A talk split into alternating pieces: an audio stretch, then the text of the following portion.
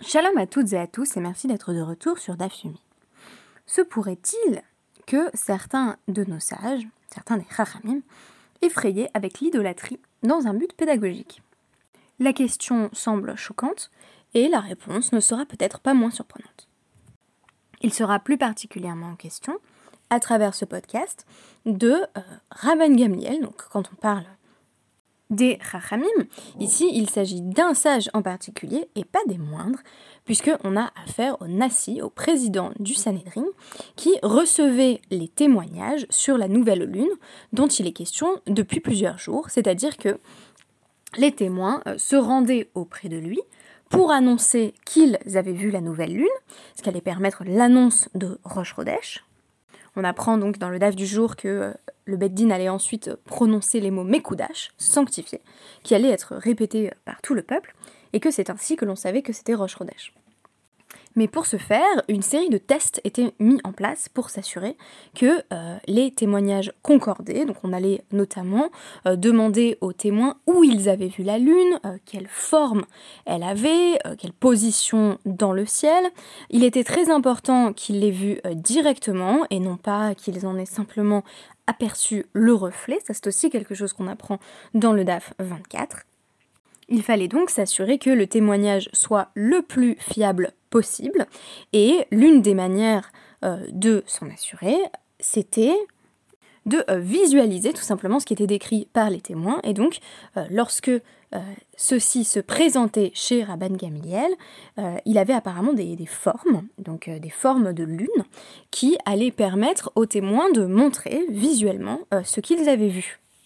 Sauf que le problème, euh, c'est que la Lune pourrait faire euh, l'objet d'un culte, pourrait donc euh, devenir objet d'idolâtrie d'Avodazara. Et l'on sait la méfiance de la tradition rabbinique ou tradition thoraïque de manière plus générale vis-à-vis de la représentation des images façonnées. De façon plus récente, il n'y a qu'à lire toute l'œuvre de Chaim Potok ou euh, toutes les biographies d'Isaac Bashevis Singer pour s'assurer euh, d'à quel point les communautés juives euh, ont pu prendre au sérieux euh, ces injonctions en allant jusqu'à euh, prohiber euh, toute forme de représentation, que ce soit des représentations d'astres, bien entendu, mais aussi parfois d'animaux ou de figures humaines. C'est exactement de ça qu'il est question dans le DAF 24 de la Maseret Rosh Hashanah. Alors j'ai pas choisi la référence à une œuvre de, de Singer ou de Potok, parce que vous allez peut-être saturer un petit peu au bout d'un moment de littérature juive américaine.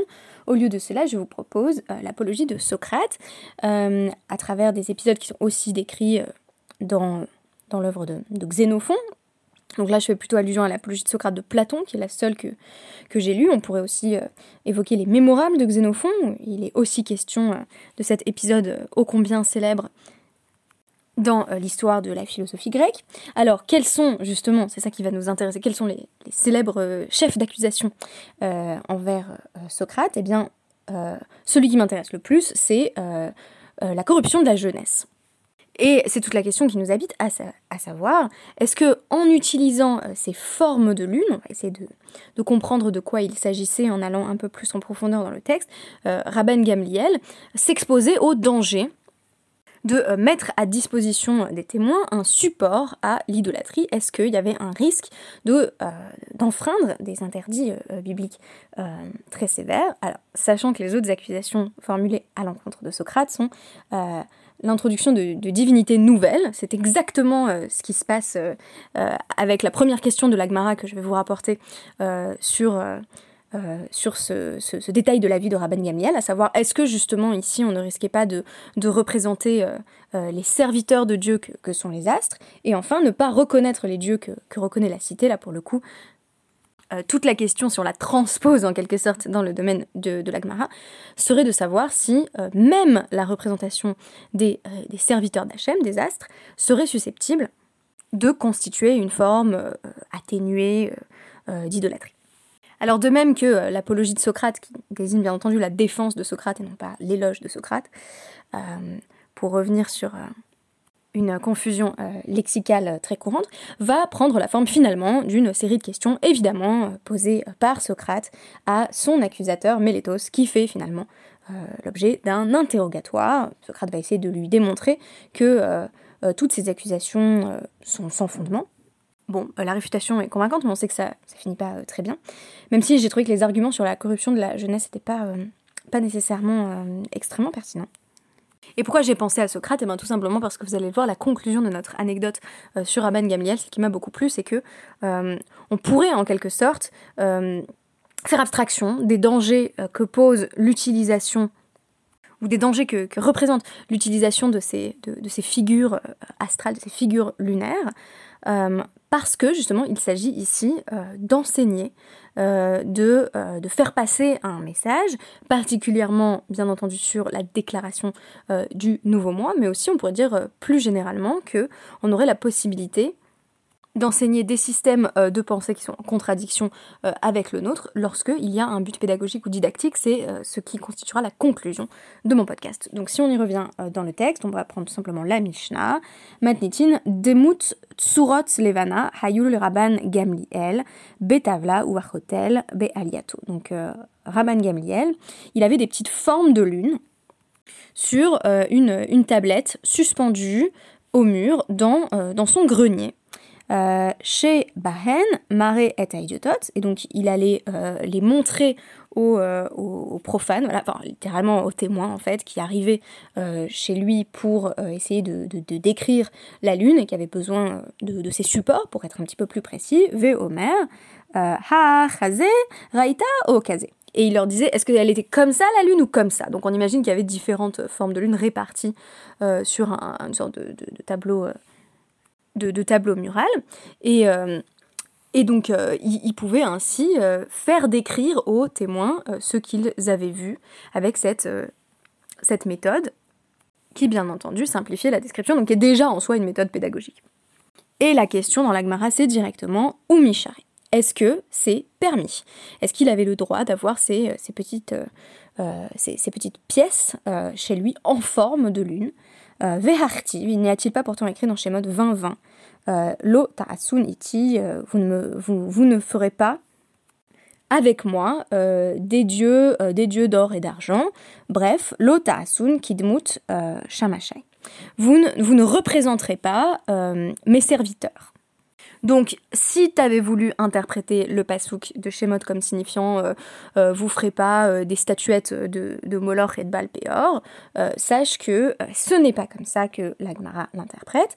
En réalité, cela vient inclure même les serviteurs célestes que sont les astres. Et donc, bah, le soleil et la lune, évidemment, tombent sous le coup de ce même interdit. Il va y avoir un va-et-vient euh, dans euh, toute la fin du Hamoud Aleph et tout le Hamoud Bet euh, de notre DAF pour essayer de comprendre ce qui faisait que Rabban Gamliel avait le droit de faire ce qu'il faisait. Pourquoi bah, Parce que la question, c'est comment il pouvait s'autoriser ça. C'est Rabban Gamliel, donc a priori, on part du principe qu'il faisait pas quelque chose d'interdit. Mais en même temps, on ne sait pas trop comment l'autoriser. Donc, on va essayer de dire peut-être que ce qui est interdit, c'est strictement de représenter euh, certaines créatures célestes Peut-être que c'est seulement quand on peut avoir une représentation euh, exacte et non pas une représentation purement symbolique. Voilà, par exemple là, si je vous dessine un petit croissant de lune sur une feuille de papier, c'est pas vraiment la lune, euh, donc ce serait pas une représentation fidèle. Là, c'est par exemple ce que nous propose Abaye en disant Loasra Torah. Et là, Shamachin, Chef, Charla, Sot, euh, Kemotan. La, la Torah n'a interdit que de représenter les serviteurs dont on pourrait faire une représentation fidèle en fait en quelque sorte comme par exemple euh, Tanya, une braïta scène lo assez adam euh, bet tavnit echal on n'a pas le droit en fait de de, de, de, faire en sorte que sa maison soit un temple miniature. C'est assez amusant parce que euh, je sais pas si vous avez beaucoup entendu dans dans les, tout ce qui est mouvement juif ou, ou, shiurim, un petit peu feel good comme ça. Euh, euh, notre foyer est un Beth en miniature, voilà, on, vit le temple en fait dans notre quotidien. Euh, il faut savoir que de manière littérale, il est interdit de faire ça, hein, qu'on ne peut pas faire en sorte que notre maison soit bâtie sur le modèle du temple qu'on n'a plus. donc voilà, on n'a pas non plus le droit de, de, faire en sorte que voilà, Arsadra, Tavnit ou l'âme, on ne peut pas construire on peut pas construire euh, le, corridor, donc notre entrée comme, euh, pour ressembler euh, au oulam dans dans, le Beth donc pour, pour, pour, ressembler au couloir euh, du Beth. On ne peut pas non plus avoir Khatser, Keneged Azara. Euh, la, cour devant chez nous ne peut pas être exactement calquée sur la cour du temple. Shulchan, Keneged Shulchan.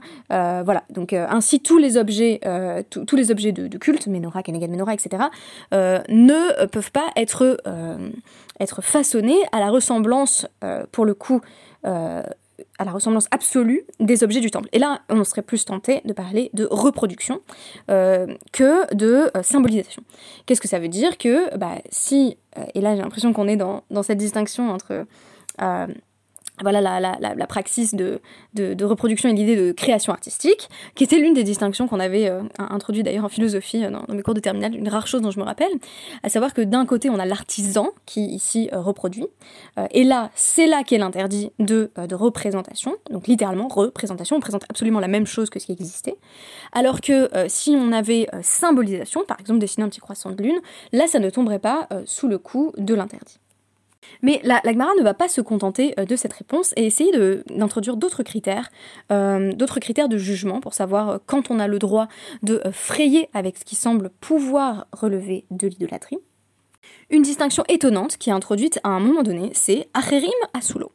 C'est pas Rabban Gamliel qui avait fait ses propres petites pièces en forme de lune, c'est d'autres personnes qui, lui avaient, offert, façonné pour lui. Et Acherim, sous-entendu, c'est des non-juifs. Ah, alors est-ce que c'est mieux? S'il y a un Issour Deoraita, s'il y a un interdit euh, d'idolâtrie euh, de la Torah, est-ce que le fait que euh, mon ami idolâtre m'offre des petites pièces en forme de lune va tellement arranger la situation? A priori non. Donc la réponse de l'Agmara, elle est ici surprenante. On nous dit d'ailleurs que Rav Yehuda avait également reçu de non-juifs un sceau, et sur ce sceau, il y avait un visage d'être humain, et de crainte que ce sceau n'en vienne à servir là encore de euh, support à l'idolâtrie, il avait dit euh, Sami est né euh, d'Éden, donc en gros crève-lui les yeux, ça veut dire bah il faut que tu fasses en sorte de d'altérer le sceau pour qu'on voit plus le visage humain. littéralement, voilà, défigure-le quoi. du coup, pourquoi est-ce que Rav Yehuda semble ici être strict? Avec, euh, avec le, soupçon euh, euh, d'idolâtrie. Mishum Rachada, comme, comme le dit la, Gemara, en raison du, soupçon, tandis que pour Abban Gamliel, ça semble pas poser de problème, non seulement d'avoir chez lui cette tablette avec ses petites pièces en forme de lune, mais d'inviter les gens à commenter et à se prononcer à l'aide de ses supports pédagogiques.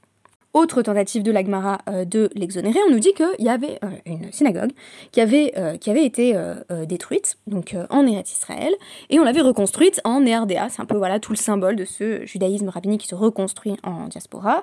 et là où on l'a reconstruite, il y avait une, une andarta, une sorte de statue à l'intérieur. Ok, alors c'est un peu comme si je vous disais, voilà, on a construit notre synagogue, il y avait, il y avait un crucifix dedans. Bon, c'était sans doute moins grave, hein, sinon on comprendrait rien on comprendrait rien à, ce DAF. Euh, quoi qu'il en soit, on nous dit euh, il y avait quand même une statue, et pourtant, euh, Rav, Shmuel, Lévi, le père de Shmuel, donc des figures, des figures éminentes, priaient dans cette synagogue. Vélo, Chaïché, les Chachada. Visiblement, bah, il, n'avait pas de, de soupçon. Pourquoi? Bah, Rabbi.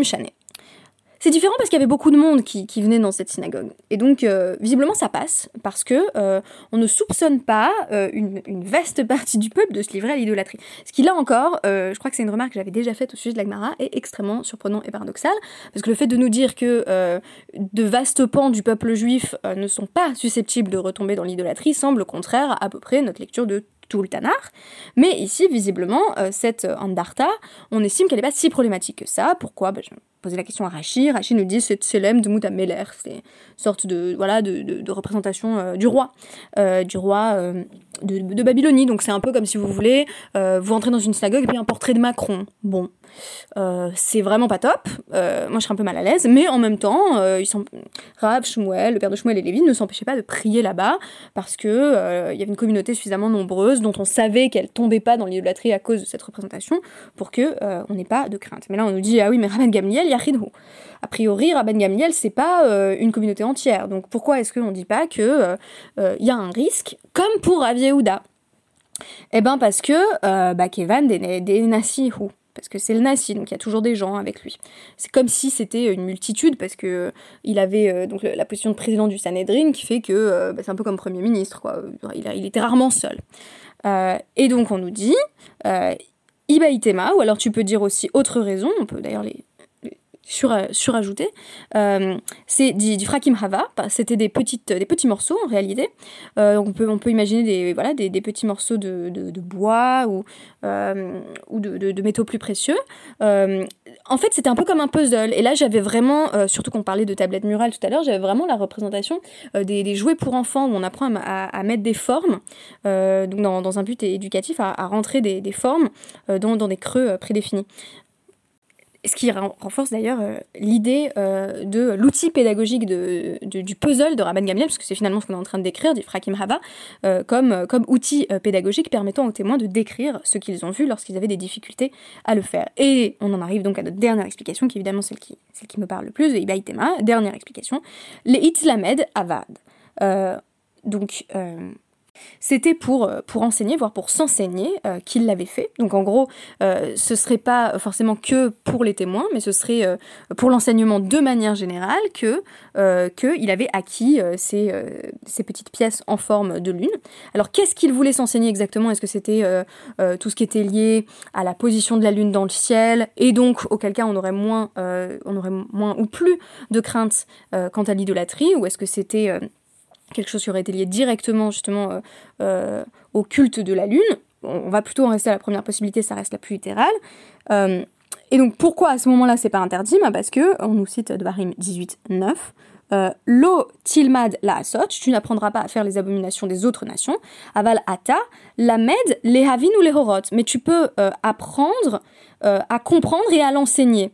Et là, pour le coup, en fait, la deuxième explication, elle me semble mieux rentrer dans le texte. Savoir, tu peux pas tu peux, tu peux pas apprendre à les faire, mais tu peux apprendre à les décrire. Donc, tu peux les déconstruire. Tu peux trouver euh, les outils de les déconstruire dans ton étude. Et d'ailleurs, euh, bah, c'est ce qui permet d'étudier pour moi à peu près bah, tout le traité Avodazara, ce que j'ai pas encore fait. Hein. Mais j'ai hâte. Donc, euh, si c'est lié à une mitzvah, que ce soit la mitzvah de l'annonce du nouveau mois, donc de permettre aux témoins de décrire ce qu'ils ont vu, euh, ou si c'est lié à, euh, à, la mitzvah d'étude de la Torah, tu peux du coup étudier ce qui normalement serait considéré comme bah, un poison dangereux, à savoir l'idolâtrie. Et en guise de conclusion, je voudrais citer un autre podcast que, dont je vais vous donner euh, le lien, je vous partager le lien sur le, sur le groupe WhatsApp, euh, qui s'appelle euh, Igros Moshe A to Z, qui est un podcast en anglais. Donc c'est vrai que si vous, si vous maîtrisez mal l'anglais, ça va moins vous intéresser. qui est un podcast du directeur de la yeshiva de mon mari, donc Rabbi Dov Linzer, qui se concentre sur différentes tchouvot du Rav Moshe Feinstein, donc Gadolador, éminent décisionnaire du XXe siècle. Il y a euh, l'épisode 50 particulièrement, qui parle un petit peu de ce sujet, qui s'appelle Drawing Boundaries, euh, donc euh, marquer des, limites, créer des frontières.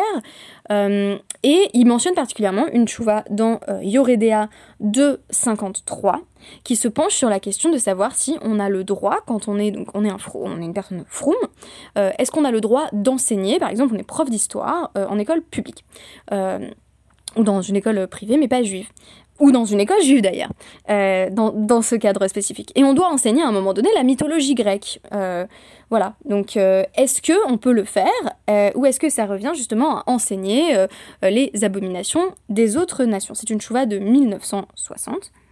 Euh, le, euh, donc le Rav Linzer fait remarquer qu'on pourrait s'attendre à ce qu'ils disent bah, c'est, une religion euh, qui est, qui est voilà, obsolète, c'est une religion morte, donc il y aurait peut-être moins de risques, mais que ce n'est pas la, direction que va prendre Rav Moshe. Il va dire qu'a priori, ça, ça, devrait être évité, on devrait éviter d'enseigner ces abominations-là. Mais que si on le fait, et si la parnassa de la personne en dépend, ce qu'il convient de faire, c'est de bien, en quelque sorte, tourner en ridicule euh, les, les, croyances, les mythes euh, de, en l'occurrence, la religion euh, gréco-romaine. Donc de souligner à quel point tout cela n'a finalement plus de sens à l'heure actuelle.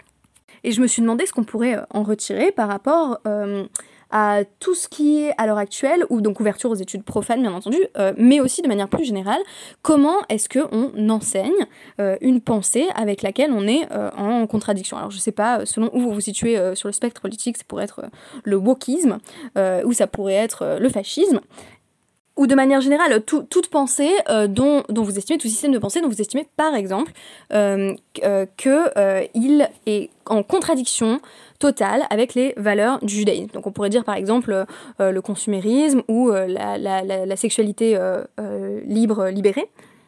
Comment, comment est-ce qu'on enseigne ça? Euh, quand ce que l'on entend signifier, c'est justement euh, cette contradiction. Déjà, moi, ce que j'ai retiré de ce DAF, euh, ce serait la possibilité justement de comprendre et d'enseigner, mais d'abord les havin et ensuite les horot.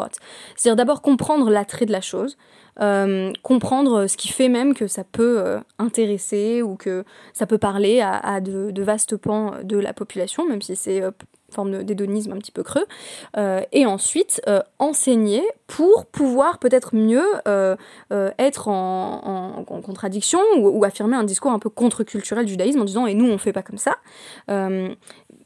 et avec la possibilité d'avoir une, dernière étape qui serait voilà vraiment le fait de se séparer, comme, comme le, fait remarquer Moshe Feinstein dans, dans Yoredea 253, la possibilité de dire et donc nous on fait absolument pas comme ça et ça ne nous parle pas mais qui devrait être euh, précédée par euh, une phase où on tente véritablement de comprendre. Merci beaucoup et à demain.